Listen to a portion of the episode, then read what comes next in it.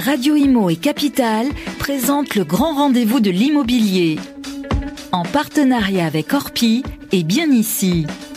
Une émission présentée par Guillaume Chazoulière et Sylvain Lévy-Valency.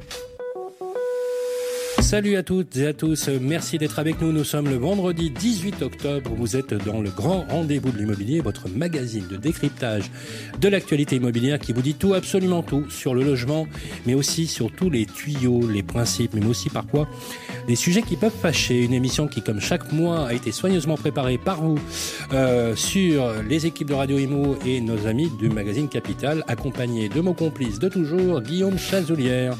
Comment ça va Guillaume? Ça va Sylvain, bonjour. Et bonjour à tous. Ce mois-ci, nous dédions le grand rendez-vous de l'immobilier à la lutte contre les passoires thermiques et aux nouvelles aides pour réaliser vos travaux. Et oui, chers amis, 7 euh, millions et demi de passoires thermiques dans le pays, c'est un vrai sujet. Soit un logement sur 5, un chiffre important qui coûte cher. À deux endroits au portefeuille d'abord des Français qui vivent dans ces logements, mais aussi à la planète, parce qu'il n'y a qu'une seule planète et parce qu'un logement mal isolé, comme euh, vous le savez, vous coûte très cher en termes d'énergie, bien évidemment. Bien qu'Emmanuel Macron avait fait de la lutte de ces passoires contre ces passoires énergétiques un axe de sa campagne de 2017, nous allons faire le point, Guillaume, sur les actions entreprises par la majorité avec notre invité. Et oui, notre invité du jour sera Anthony Cellier, député de la République En Marche du Gard. Il a été rapporteur de la loi énergie et climat à l'Assemblée nationale. Nous passerons avec lui en revue la nouvelle réglementation qui va contraindre les propriétaires à engager des travaux dans les années à venir, des travaux de rénovation, mais aussi, euh, alors que le projet de loi euh, de finances est actuellement en débat, nous ferons le point donc sur les aides travaux qui vont être réformées dès l'an prochain. Gros sujet. Et comme chaque mois, euh, Guillaume, on retrouve aussi nos amis experts pour la rubrique Ça vous concerne avec la nouvelle version en trois parties. Agents immobiliers, notaires, avocats qui répondront bien sûr à toutes vos questions. Vous êtes dans le grand rendez-vous de l'immobilier. À tout de suite. Le grand rendez-vous de l'immobilier, le grand témoin. Salut à toutes et à tous, euh, merci d'être avec nous. Vous êtes toujours dans le grand rendez-vous de l'immobilier. On vous l'avait indiqué dans le sommaire de l'actualité. Notre invité est le député de la République en marche, euh, député du Gard. Bonjour Anthony Cellier. Bonjour. Merci d'être avec nous. Je rappelle que vous avez été rapporteur de la loi énergie et climat à l'Assemblée nationale et je vous propose, pour cette interview qui a duré en deux parties, on va vous demander de réagir sur des questions d'actualité. Je vous propose que ce soit Guillaume qui vous pose la première question. C'est à toi, Guillaume. Allons-y. Bonjour, Monsieur Cellier. Alors, la majorité, effectivement, a dessiné à travers la loi énergie un grand plan de lutte contre les passoires thermiques. Thermiques, l'objectif, c'est d'éliminer de notre pays quelques 7,5 millions de logements considérés comme énergie dehors en imposant des obligations, hein, des nouvelles obligations aux propriétaires occupants et bailleurs. Alors, tout ça, c'est un peu complexe. Il y a beaucoup de dates. Peut-on très simplement rappeler les grandes échéances de ce plan Sachant que le premier échéancier, ça commence dès janvier 2020, me semble-t-il. Hein? Voilà, mais alors si vous me le permettez, effectivement, il y a beaucoup de, mm de, logements qui sont concernés, euh, et, mais c'est aussi un bénéfice climatique. La loi énergie-climat, vous en avez parlé, euh, sous la bannière climatique, c'est quand même le bâtiment 26% euh, de nos émissions de gaz à effet de serre. C'est aussi pour cela qu'on s'est concentré sur, sur le bâtiment. Euh, C'était pas dans la, la, loi initialement prévue par le gouvernement, ce sont les parlementaires qui ont qui sont venus pluguer ce, ce, cette, cette hein, thématique-là. Elle, elle, nous a valu beaucoup de débats. D'ailleurs, c'était très, très très riche d'échanges. Mais euh, on a effectivement, à l'issue de ces débats, euh, si vous me le permettez, accouché d'un dispositif qui est en trois temps. Un temps d'information, d'incitation, un temps d'obligation, et puis un temps, euh, in fine, de, de sanction. Voilà. Alors, d'aucuns nous demandaient de rentrer dans le dispositif de sanction immédiate. Nous, et je crois que vous avez reçu Juliette Normandie qui vous a déjà expliqué l'idée, mais ce qu'on a souhaité, c'est avant tout inciter, informer et obliger pour, à la fin, on en reparlera, en 2023, que le, Parlement euh, s'exprime quant aux sanctions éventuelles qui pourraient, être, euh, qui pourraient être mises en place. Dans la loi énergie-climat, ce qu'on a demandé déjà au gouvernement de manière euh, parce que les choses, les choses doivent être mesurables. Ce qu'on a demandé au gouvernement, c'est que désormais, tous les mois de juillet de chaque année, il nous présente le bilan à date de là où on en est de la rénovation énergétique. Pour bien savoir si on est en progression, il faut savoir d'où on part, où on est et où on va. Donc c'est dans ce sens-là que le premier, premier amendement, si vous voulez, dont on a, on a eu la, validité par l'ensemble des parlementaires, c'est ce rendez-vous annuel de, Donc on aura le premier bilan l'année prochaine. Donc on aura le premier bilan. Petit 1. Euh, sur la notion euh, d'incitation, Donc c'est janvier 2022. Je reviendrai sur les dates parce qu'effectivement vous avez raison, il y en a beaucoup et je vais essayer d'être le plus simple possible. Information incitation, donc c'est janvier 2022. L'idée c'est d'indiquer le montant prévisionnel des dépenses d'énergie d'un bien que vous allez acquérir. Parce que euh, aujourd'hui, quand on parle à quelqu'un de critères A, B, C, D, E, F, G, je ne sais pas vous, mais, euh, dès, qu'on leur parle de l'incidence sur le prix, ça leur parle tout de suite. Ah ben, hein. Évidemment. Si au moment où vous allez louer un bien, on, vous dit, y a une étude qui, vous en avez pour 2000 euh, euros mm. pour vous chauffer. Donc janvier 2022, qu'est-ce qui se passe? Donc là, obligation d'indiquer aux personnes qui vont acheter ou louer ce que le bien consomme en énergie. D'accord. Et de manière sonnante et trébuchante. Comme ça, au moins, quand vous faites l'acquisition ou la location, vous savez dès lors ce qu'il y en est. C'est plus précis que ce qu'on a aujourd'hui, parce qu'aujourd'hui on a un DPE. Ben, vous avez un critère, vous avez un DPE euh, qui vous donne. Et qui établira cette consommation? Donc c'est basé sur euh, les factures inhérentes. Alors il y a une notion de, typologie de consommateur aussi, hein. mais ça vous donne un critère déjà de comparaison. Et donc ça veut dire que vous savez où vous engagez, parce que un des paramètres qui est le plus regardé maintenant chez les acheteurs ou les, ou les personnes qui ont loué un bien, c'est la dépense énergétique. Combien va me coûter ce bien à louer ou à acheter, mais combien il consomme. Donc cette obligation d'information, cette incitation à l'information, elle est, nécessaire. La phase 2, donc c'est l'obligation de rénovation. Les baux et les actes de vente doivent mentionner l'obligation de réaliser des travaux pour aboutir donc au critère E en joignant un audit énergétique complet. Et dans cet audit, vous avez les travaux à effectuer, le phasage des travaux, dans quel sens il faut les faire, je pense que tout à l'heure on en reparlera, mhm. mais il vaut mieux commencer par euh, les combles avant de commencer à mhm. faire euh, d'autres travaux. Donc le phasage des travaux, le, le coût moyen de ces travaux et les aides associées à cette typologie de travaux.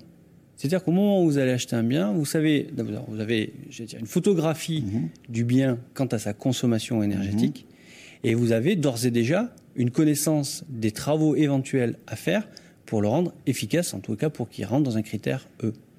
Donc vous achetez en conscience. D'accord. Donc ça, ça sera tout. Là, on est sur janvier 2022. On est sur janvier, janvier 2022. Ok.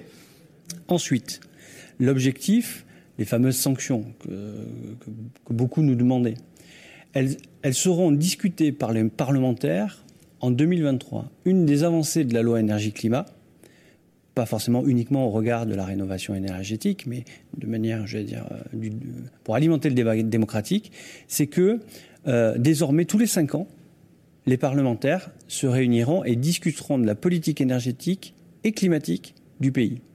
Ce n'était pas le cas dans la loi précédente, la loi de transition énergétique pour une croissance verte de 2015, mm. où les parlementaires, moi c'est quelque chose qui, quand je suis arrivé, m'a sauté aux yeux, les parlementaires n'étaient pas sollicités. C'est-à-dire qu'on était là finalement pour faire un constat, euh, je dirais, est-ce que le train est arrivé à l'heure? Euh, On constatait que le train était à l'heure ou pas, mais on n'avait aucune possibilité de modifier euh, j'allais dire, l'aiguillage du, train au moment où il est repartir pour savoir si on allait être au rendez-vous. Concrètement, tout ce travail parlementaire amène quand même à, des, une, réglementation assez ferme en 2023, hein, encore une fois. Donc, on a parlé de l'information. 2023, ce qui va se passer, c'est que... Le parlementaire aura décidé des sanctions qui vont tomber Dès 2023, à l'issue, non, à l'issue de, d'un temps qui est celui de 2028. Oui, c'est 2028. Vous aurez entre 2023 et 2028. Le, ministre de Normandie, euh, qui, qui, qui s'est exprimé sur cette question, avait donc la consultation via le ce que, ce que, vous indiquiez, c'était bien 2023, mais qu'à partir de 2028, la norme c'est clair, c'est E. Exactement. Ou alors c'est ou alors c'est complètement non, conforme. Non, c'est non et non conforme, ça veut dire impossible à. Donc c'est plus un bien à louer ou mmh. c'est plus. Mais euh, ça pourrait être quoi les sanctions? Vous avez des idées quand même euh, ça, ça sera aux parlementaires. si je suis en 2023 ça peut aller jusqu'à euh, l'interdiction de louer. Ben, ça peut être euh, effectivement, selon certains critères, ça peut être l'interdiction. L'interdiction, c'est un objet à manipuler avec beaucoup de précautions. Mais je ne dis pas que, in fine, si d'aventure tous les ans, les rendez-vous qui est pris nous prouvent qu'on n'est pas au rendez-vous, effectivement, il faudra aboutir peut-être. Alors justement, Anthony Sellier. Alors l'objectif, on a bien compris. Hein. donc 2023, euh, euh, logement classé F ou G plus difficile à louer, ça on a, on a bien compris. Euh, alors avec euh, oui, cinq, que, cinq années. Sylvain, parce que les, on l'a pas dit. 2023, F et G, c'est c'est des logements qui ne sont plus considérés comme décents. C'est ça, hein, vous l'avez pas dit. Non. Donc ça veut dire quoi non, plus considérés comme décents alors, alors, attendez, la notion de, de décence. précis là-dessus, très précis. Justement, on va, on va y revenir et vous aurez le temps de vous aurez le temps de développer parce que c'est un sujet qui concerne beaucoup les Français. Donc euh, il y, a un problème. Comme vous le savez, euh, Anthony Cellier, Le problème, c'est pas le neuf, c'est le bâti ancien. Vous le savez, il n'y a, pas de Pour débat. Ça, on parle de rénovation.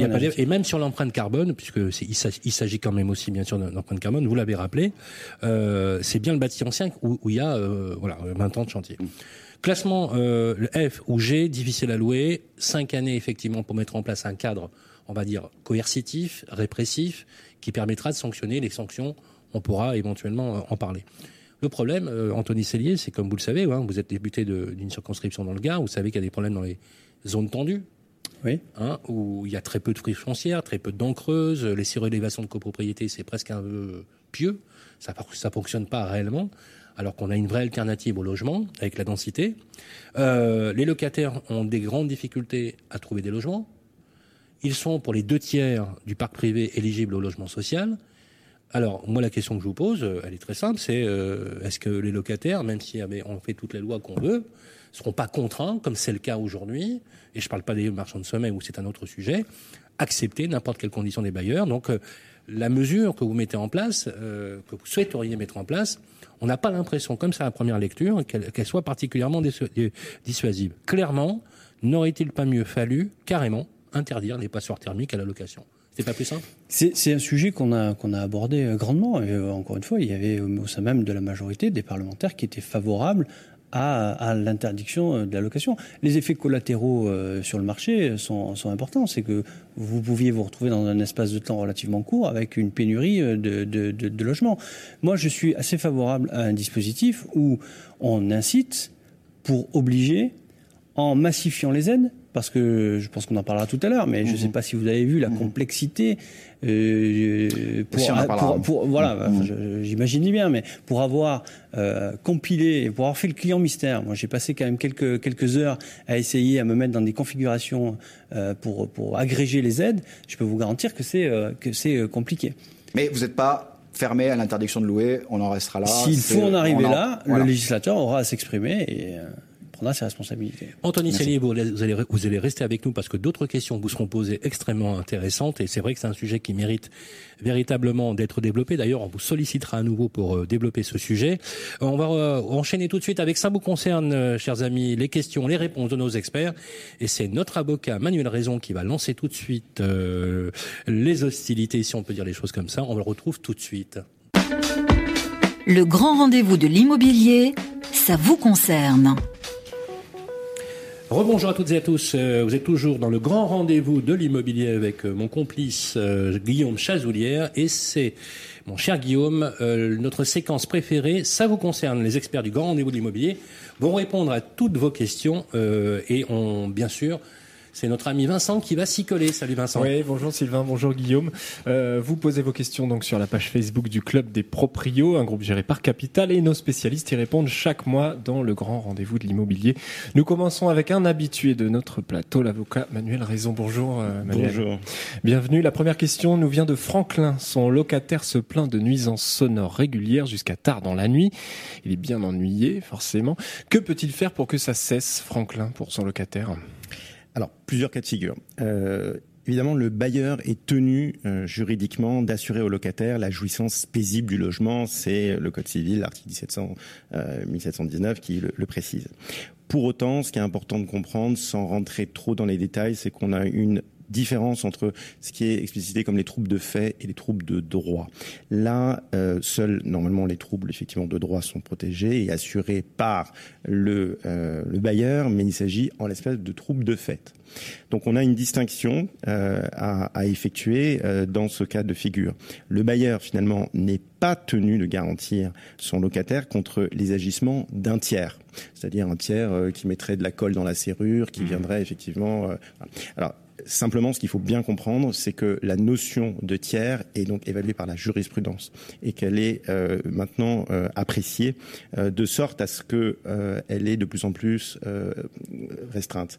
Donc, ce qui veut dire tout simplement, c'est que on arrive à avoir une action contre le bailleur, c'est-à-dire que le locataire peut attaquer son bailleur dans l'hypothèse où le locataire, ou en tout cas l'autre personne qui viendrait à créer le, le, trouble, est un locataire ou un préposé du même bailleur. C'est-à-dire très clairement, on a une jurisprudence où vous avez un bailleur qui loue une boucherie au rez-de-chaussée et qui loue euh, également euh, l'habitation à un autre locataire. Si la boucherie vient causer des...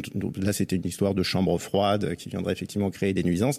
Dans ce cas-là, euh, le locataire a un droit envers le bailleur qui, lui, devra, et sera l'obligation de mettre en demeure son autre locataire, effectivement, pour faire cesser le trouble. En tout cas, s'il ne veut pas perdre son locataire, il vaut qu'il agisse quand même. Voilà. Sinon, exactement. Sinon, il lui reste donc une action. Dans l'hypothèse où c'est un locataire lambda qui n'est pas euh, tenu par le même bailleur, il lui reste donc une autre action qui est euh, celle de troubles de nuisance sonore, troubles du voisinage classique, et donc il devra obligatoirement se ménager un certain nombre de preuves, euh, constat d'huissier, attestation, et attaquer évidemment euh, l'auteur du trouble. Et là, ce ne sera pas la même histoire. Merci Manuel. Une autre question maintenant qui nous est posée par Laurence Lomont. Laurence subit d'importantes nuisances olfactives dans son immeuble. Euh, c'est dû à l'implantation d'un fast-food en pied d'immeuble. que faire ici pour imposer à ce restaurant de se mettre aux normes quelque part pour le bien-être des locataires, des propriétaires? Alors là, la même chose, on a deux type de situation juridique. Et il faut donc examiner le règlement de copropriété. Vous avez des règlements de copropriété qui prévoient cette problématique, d'autres non. Je vous ai effectivement, euh, j'ai repris euh, un règlement de copro, mais c'est assez commun, euh, qui effectivement, pour illustration, stipule sont formellement exclus tout établissement dangereux, bruyant, insalubre, de nature à incommoder par le bruit ou l'odeur. Donc, si on a ce type de clause dans le règlement de copropriété, le syndicat des copropriétaires, les copropriétaires pourront euh, assigner euh, effectivement en cessation d'activité. Donc ça, c'est hypothèse A. On a un règlement de copro qui prévoit les choses. Hypothèse B, on n'a pas de règlement de copro avec une clause, pas de clause dans le règlement de, copropriété spécifique. Dans ce cas-là, euh, on est, on revient sur les troubles anormaux du voisinage et on doit effectivement faire enjoindre sous astreinte euh, l'auteur de faire cesser euh, les nuisances. On peut effectivement solliciter qu'il soit condamné à des dommages et intérêts. Euh, et puis effectivement, euh, on a le cas du locataire et ce locataire devra donc, euh, si l'auteur des nuisances olfactives est, un locataire, il devra, parce qu'on peut avoir soit le bailleur, qui est, c'est encore le, deuxième cas de figure, c'est-à-dire que le, le fast-food évoqué est soit la nuisance est faite par le bailleur propriétaire du mur ou par un locataire. Dans ce cas-là, notre effectivement votre auditeur pourra l'assigner en résiliation éventuellement du bail et c'est une ce qu'on appelle une action oblique puisque euh, il passe via le chef qui prend la tête du bailleur puisqu'il n'a pas de lien de droit directement euh, avec euh, le, le, locataire qui exerce l'activité de fast-food en l'occurrence. Merci beaucoup Manuel Raison, notre avocat dans le grand rendez-vous de l'immobilier. tout à l'heure ça vous concerne avec Stéphane Moquet, ça continue. Absolument. Le grand rendez-vous de l'immobilier revient dans un instant. Vous et moi, on se connaît bien. On se voit tous les jours. Vous pouvez trouver que j'ai du charme, que je suis un peu démodé, ou trop isolé. Je suis capable de faire rêver comme d'empêcher de dormir. Mais même quand je ne suis pas là, on parle de moi. Et s'il arrive que l'on me quitte, c'est toujours bon de me retrouver. De m'avoir, tout simplement. Je suis l'ancien, l'actuel, le prochain. Je suis le bien, celui que vous voulez acheter, vendre, louer ou faire gérer. Orpi, des femmes et des hommes pour votre bien. Harold se sent bien ici.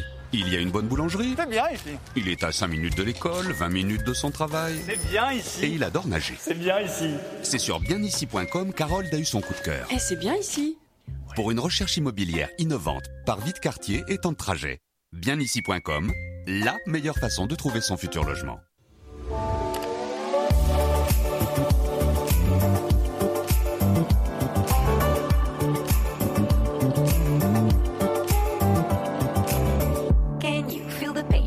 And trouble in your brain. Anger you retain, pressure rocks you like a hurricane. Is it time for you to jump into the next train? Change of hand, make a stand. I can see your heart change. Wake up, no more nap, your turn is coming up. You feel lazy, but stop the fantasies and bubble dust. If you need to hear, go for it. I will teach you how to feel the things so close to you, connected all.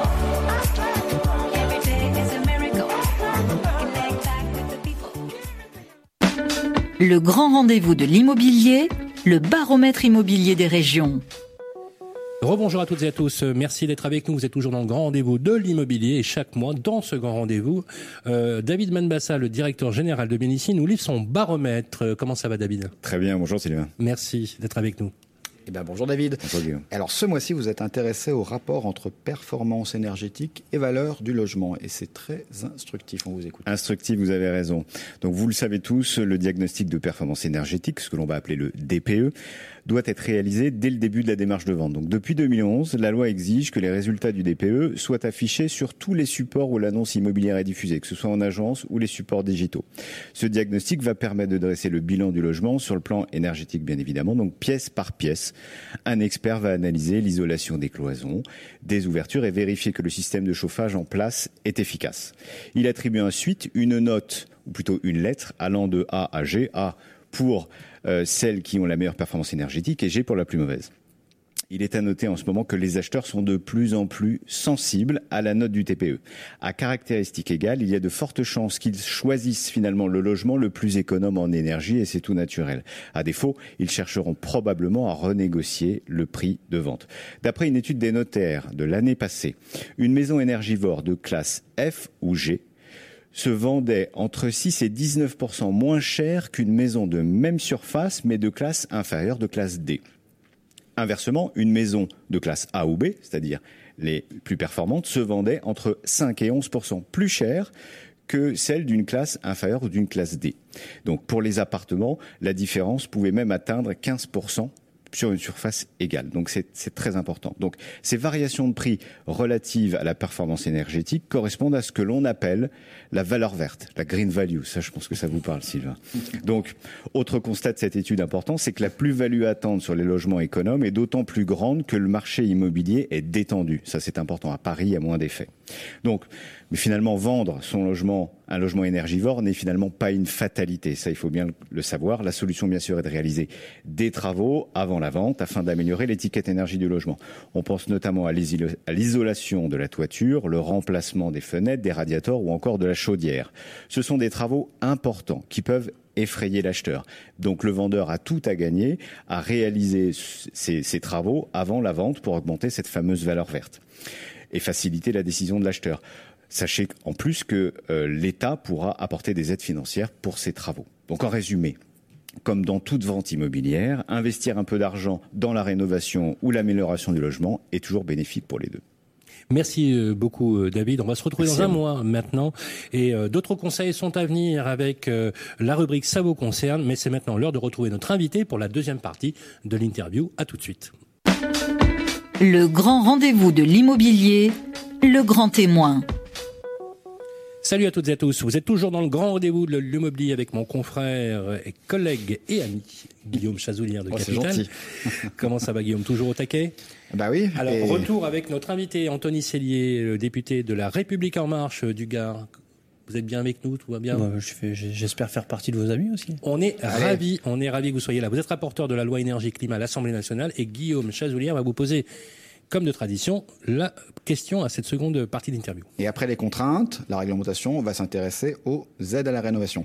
Alors, pour soutenir la rénovation de logement, la majorité entend transformer notamment le crédit d'impôt transition énergétique, qu'on connaît bien, en prime, dès l'an prochain. Le problème, c'est que le dispositif que vous proposez, donc la nouvelle prime, eh ben, elle est particulièrement complexe. Moi, j'ai compté euh, entre les barèmes retenus, selon les travaux qu'on va faire et les niveaux de revenus, il y a 100 près de 104 figures de primes, de niveau de primes possibles, alors que jusqu'à présent, on avait un taux de crédit d'impôt. Ma question, elle est simple. Est-ce que vous n'avez pas peur d'avoir créé une usine à gaz, euh, un dispositif qui devienne illisible et donc qui soit contre-productif finalement? Euh, non, parce que ça voudrait dire qu'on s'est trompé dans, dans, dans, ah dans, notre travail. Donc non, non, non, non. Ce qu'on a voulu, parce que elle est complexe cette prime, hein. comme ça. de, alors, on va en débattre, mais vous allez. Non, mais c'est vrai quand on, la liste, c'est, ça, ça, peut sembler. Mais moi, vous savez quoi, j'ai, voilà, on, va faire la preuve par exemple. Ça, ça, ça. Mais l'objectif, c'est quand même la rénovation énergétique. C'est faire de l'efficacité énergétique. Et donc, c'est de privilégier certains types de travaux.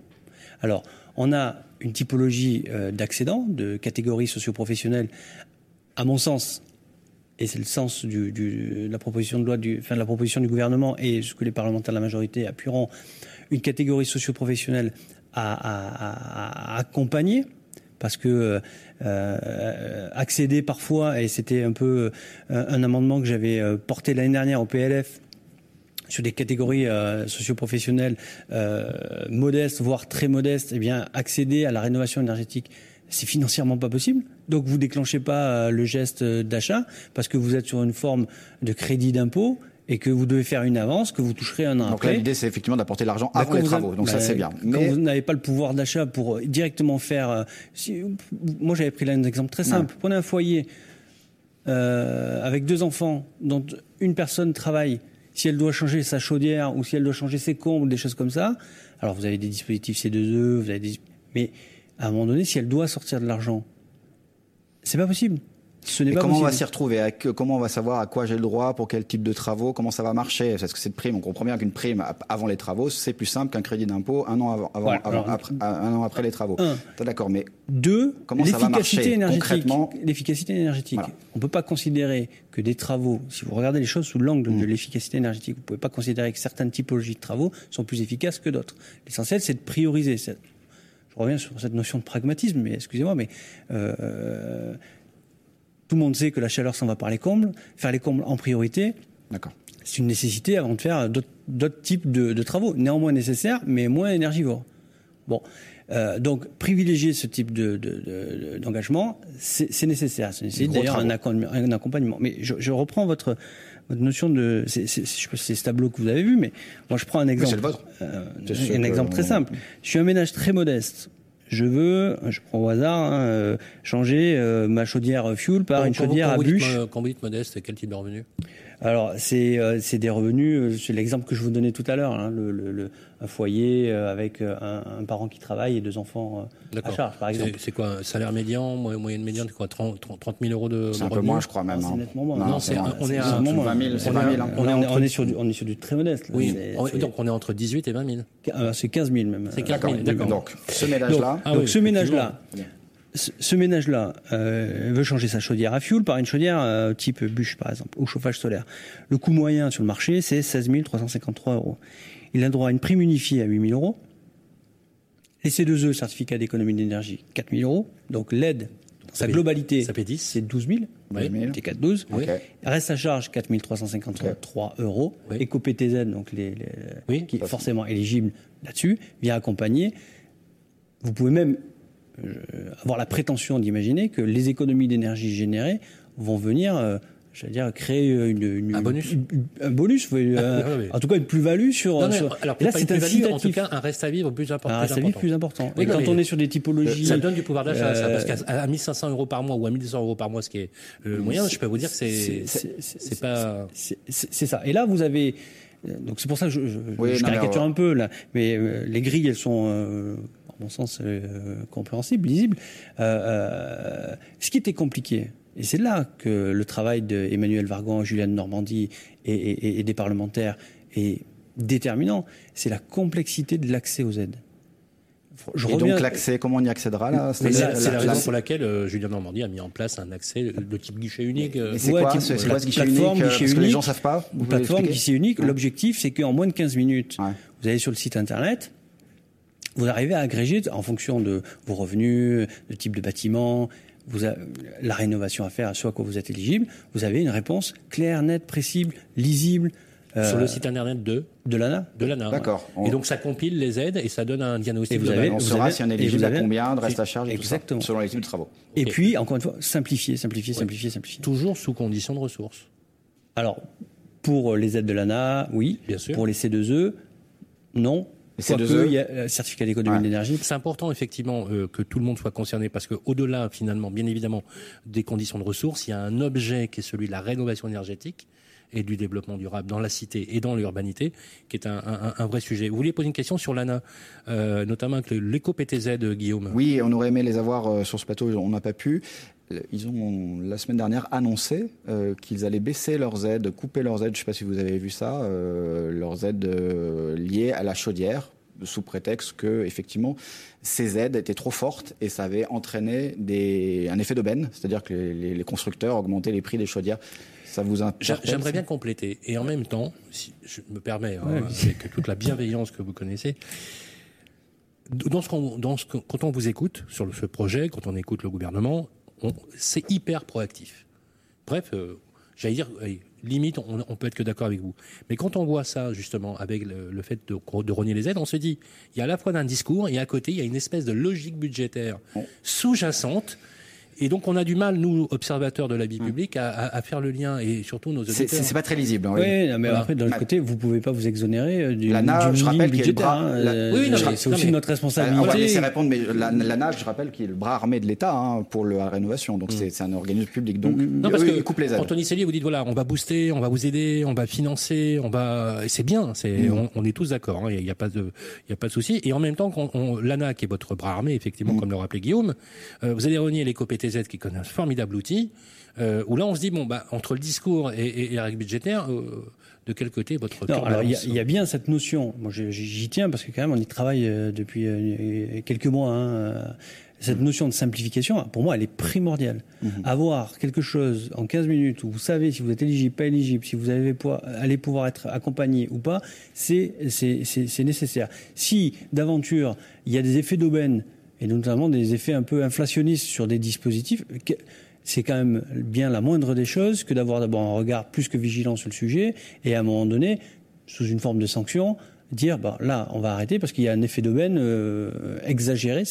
Tout ça, c'est de l'argent public. Mmh. Et, et, on parlait tout à l'heure de la froideur de la gestion d'un budget, mais c'est aussi notre responsabilité que d'avoir à gérer un budget. On se fera le plaisir de vous euh, inviter à nouveau pour justement encore plus développer. On est dans le sujet, on est même dans le cœur du sujet euh, qui préoccupe euh, les Français. Anthony Cellier, je rappelle que vous êtes euh, député de la troisième circonscription du Gard. Euh, vous avez été en outre rapporteur de la loi énergie climat. Merci beaucoup d'être venu. Merci à vous. Merci sur le plateau du grand rendez-vous de l'immobilier animé par euh, Guillaume Chazoulier de Capital et Radio Imo. Euh, ça vous concerne, euh, c'est tout de suite dans le grand rendez-vous de l'immobilier avec vos experts, comme chaque mois. Merci Anthony Salier. Merci. Le grand rendez-vous de l'immobilier, ça vous concerne. Rebonjour à toutes et à tous. Merci d'être avec nous pour ce grand rendez-vous de l'immobilier. Ça vous concerne. Deuxième partie, parce que le monde de l'immobilier, effectivement, appelle souvent des questions particulières et précises. Et en fait, tout ça, c'est fait pour vous. Chers auditeurs, et pour y répondre, nos experts sont là avec euh, l'ami Vincent. Oui, nous sommes de retour avec Stéphane Moquet, directeur général du réseau Orpi. Bonjour Stéphane. Bonjour Vincent. Une première question de Frédéric Cazot sur le groupe Facebook Le Club des Proprios. Frédéric règle ses charges par chèque le premier de chaque trimestre. Maintenant, son syndic lui impose un prélèvement automatique à compter du 1er janvier 2020 sous prétexte que, selon les professionnels du secteur bancaire, le chèque devrait peu à peu disparaître au profit des virements et transactions électroniques. La question, est-ce que c'est légal ou est-ce que Frédéric peut refuser? Bah, Frédéric peut refuser. Voilà. C'est très bien d'anticiper peut-être la disparition des chèques, mais euh, aujourd'hui, il n'y a, aucune réglementation qui impose le, paiement euh, par prélèvement. Il peut payer euh, par chèque, il peut payer par virement, il peut même payer en, espèces dans la limite de 1000 euros. Mmh. Donc, il y a même une commission des clauses abusives qui avait considéré que imposer un, prélèvement était déséquilibrait les, les, obligations contractuelles. Donc voilà. Donc, il peut continuer de payer avec avec un chèque jusqu'au jour où il y aura peut-être la hmm. disparition euh, des chèques bancaires, mais pour l'instant, c'est pas ça se fait beaucoup, ça? Il y a beaucoup de syndics, juste. Euh, ah, c'est évidemment en termes de gestion, euh, voilà, c'est plus pratique et, pas hmm. que pour l'immobilier. Hein. Évidemment, le prélèvement, voilà, ça évite hmm. de faire des relances parce que de temps en temps, voilà, des clients oublient, oublient de payer par chèque, enfin en tout cas à date fixe, mais il n'y a pas d'obligation aujourd'hui. Voilà. Nouvelle question, euh, Stéphane Moquet. Brigitte cherche à acheter une maison en PACA.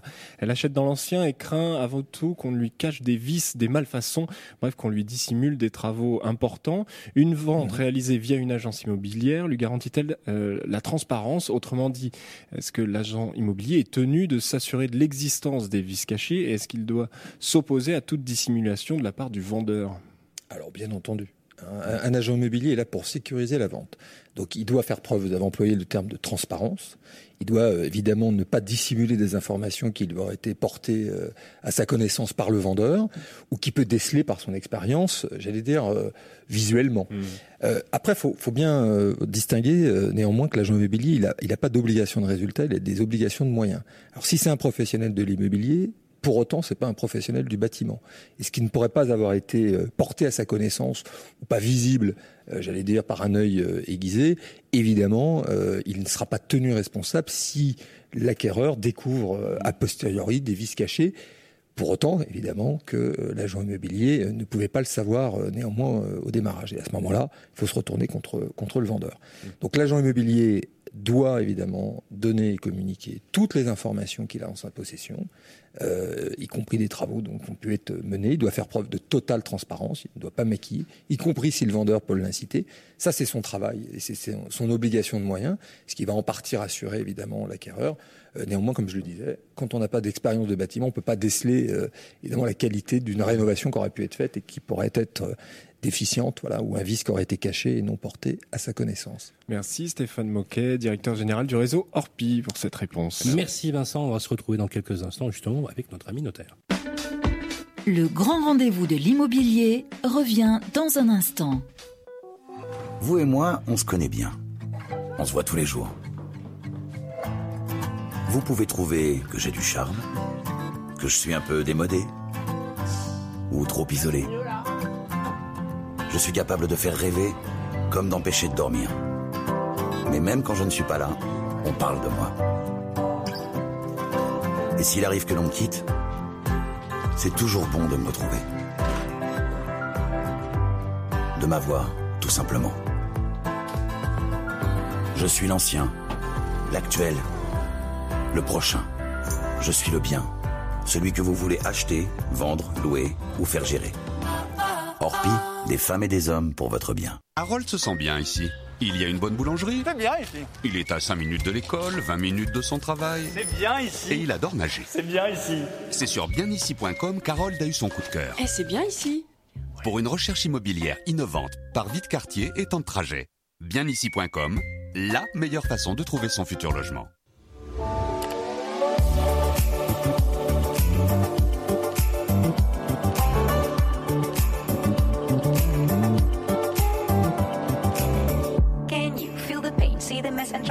Brain. Anger you retain, pressure rocks you like a hurricane. Is it time for you to jump into the next train? Change of hand, make a stand. I can see your heart change. Wake up, no more nap, your turn is coming up. You feel lazy, but stop the fantasies and bubble dust. If you need to hear, go for it. I will teach you how to feel the things so close to you. Oh. Connect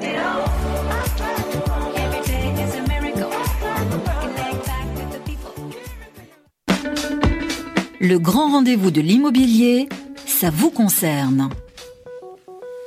Eh bien, rebonjour à toutes et à tous, chers auditeurs. Si vous nous écoutez, que vous prenez le train en marche, euh, ça vous concerne. Troisième partie, les questions de nos auditeurs avec les réponses et les cas pratiques avec nos experts, n'est-ce pas Vincent? Oui, et comme le mois dernier, nous retrouvons notre notaire Nathalie Cousigou-Suez. Bonjour. Bonjour, bonjour à tous. Première question pour vous, Françoise du groupe Facebook Le Club des Proprios s'interroge et vous demande si la grossesse doit être déclarée comme une modification de l'état de santé euh, lors de la souscription d'une assurance emprunteur. Alors déjà, la grossesse, c'est pas une maladie, ça n'aura échappé à personne. Sauf que, sauf que effectivement, ça peut être de nature à augmenter des risques euh, pathologiques et donc d'entraîner une surprime. Donc, Françoise, que faut-il faire effectivement? Si au moment de la souscription, elle est enceinte, il faut pas dissimuler son état de grossesse parce qu'effectivement, ça risque de se retourner contre elle ultérieurement. En revanche, si on tombe enceinte, si elle tombe enceinte après la souscription, il n'y a rien à faire. Donc, il faut effectivement le déclarer parce que il est toujours bon de déclarer avec exactitude sa situation si elle à l'assurance. Bah, si elle ne le savait pas, elle peut pas être tenue pour responsable. La, bonne foi peut être retenue. La bonne foi peut être retenue. Hein. Donc, faut être vigilant parce qu'effectivement, l'état de grossesse, hein, eh bien, ça peut entraîner un surcoût et on sait très bien que dans, dans le dans le coût d'un prêt, eh bien le coût assurance emprunteur décès, eh ben renchérit sensiblement le coût du montant du prêt. Donc dans ce cas-là, bah, la loi Hamon, hein, si par exemple Françoise, on lui a donné un, trop gros surcoût, un, une trop gros, un très gros montant d'assurance, eh ben dans ce cas-là, elle a la possibilité, grâce à la loi Hamon, dans l'année de souscription du contrat, bah, d'en changer Hein, ou mmh. après tous les ans, à chaque date anniversaire.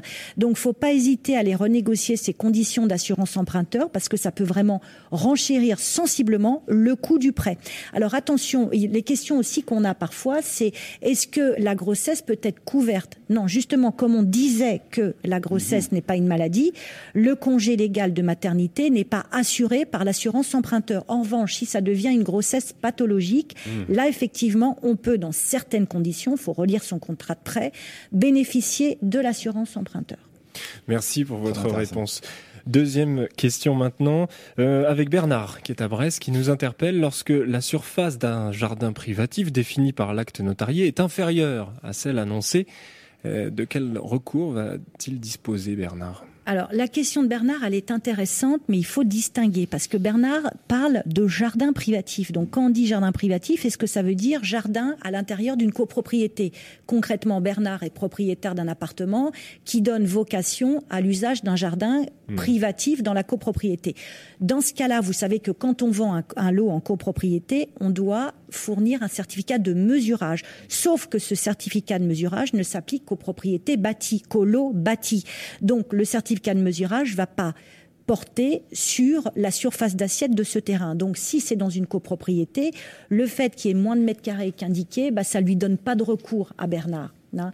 Hmm. En fait, ce qu'il faut savoir, c'est il en va différemment si on achète, enfin dans certaines conditions, si on achète un terrain. Mhm. un terrain à bâtir. Ce qu'il faut savoir, c'est que le cadastre, en fait, c'est que des références fiscales. Ce n'est pas exactement le nombre de mètres carrés. Donc, depuis l'an 2000. C'est un paradoxe. C'est un paradoxe. Mmh. Depuis l'an 2000, quand vous achetez une maison avec un terrain, bien sûr, eh ben, le contrat de vente doit préciser si le terrain fait l'objet d'un bornage par un géomètre, parce qu'il n'y a que ça qui est fiable, mmh. en fait. Hein.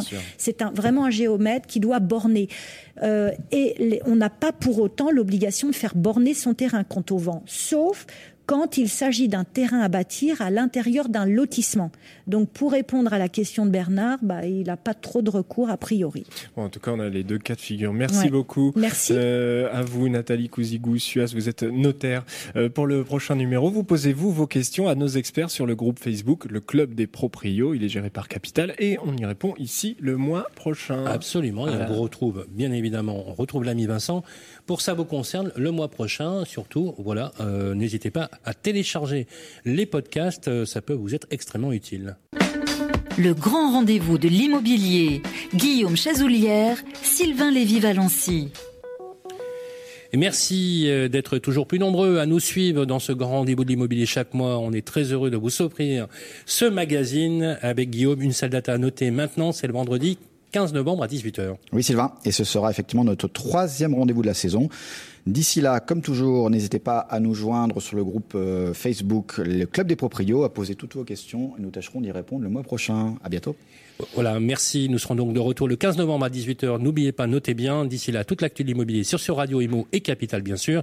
Merci aux équipes pour la préparation de cette émission. Merci à Nicolas, merci à Vincent et toute l'équipe. Et rendez-vous le mois prochain. Radio Imo et Capital présentent le grand rendez-vous de l'immobilier en partenariat avec Orpi, 1250 agences immobilières partout, rien que pour vous. Et bienici.com, le site immobilier nouvelle génération à retrouver sur radioimo.fr et capital.fr.